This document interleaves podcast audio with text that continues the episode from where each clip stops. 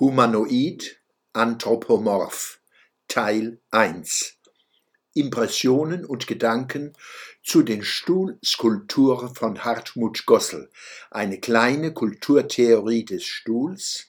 Die Bilder zu diesem Podcast finden Sie in der Schwöbelblog am Samstag, 1. April 2023.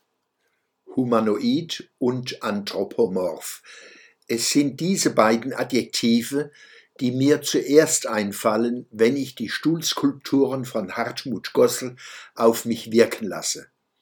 Das aus dem Lateinischen kommende Wort humanoid bedeutet menschenähnlich, menschlich. Das aus dem Griechischen kommende Wort anthropomorph bedeutet ebenfalls menschenähnlich, besonders im Sinne von menschengestaltig. Es weist also auf Strukturähnlichkeiten zwischen Mensch und Stuhl hin. Dieses Menschengestaltige springt beim alltäglichen Gebrauchsstuhl ins Auge. Man kann den Stuhl als eine Hohlform des Menschen in einer bestimmten Stellung verstehen, als sei der Mensch in diese Form gegossen worden. Natürlich ist es umgekehrt. Der Stuhl ist den Maßen des Menschen angepasst. Er bildet dessen Größe, Skelett und Muskulatur ab.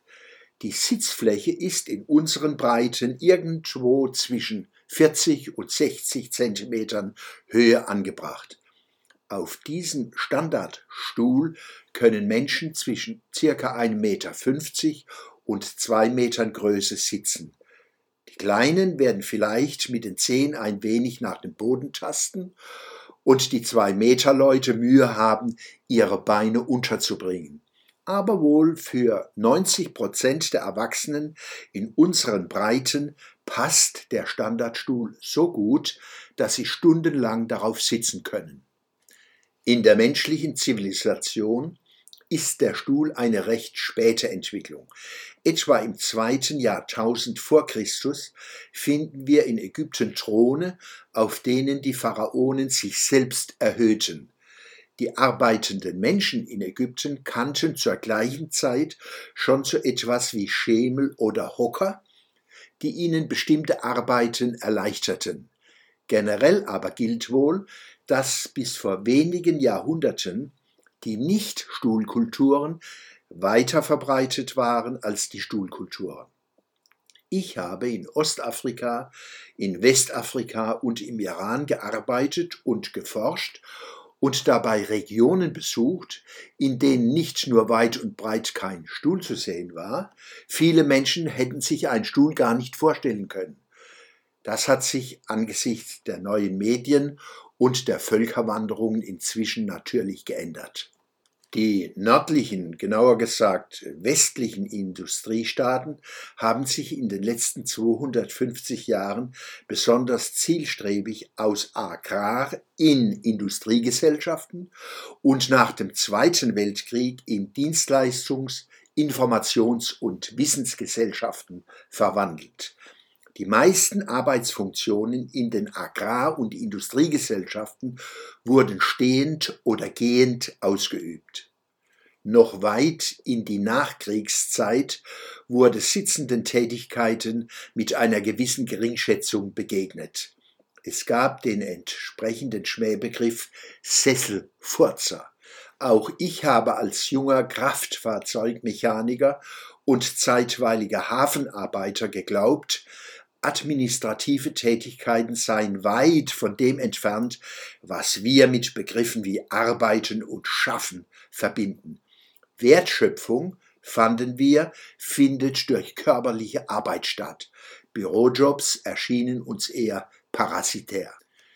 Demgegenüber kann ich heute als Soziologe sagen, dass der Beitrag sitzender Tätigkeiten und damit des Stuhls zum Produktivitätswachstum zur Verlängerung der Lebenserwartung und Steigerung der Lebensqualität in modernen Gesellschaften nicht hoch genug eingeschätzt werden kann. Der Stuhl erweist sich als multifunktionales Instrument. Auf ihm zu sitzen entlastet Skelett und Muskulatur. Menschen können viel länger sitzen als stehen und dabei auch länger konzentriert arbeiten.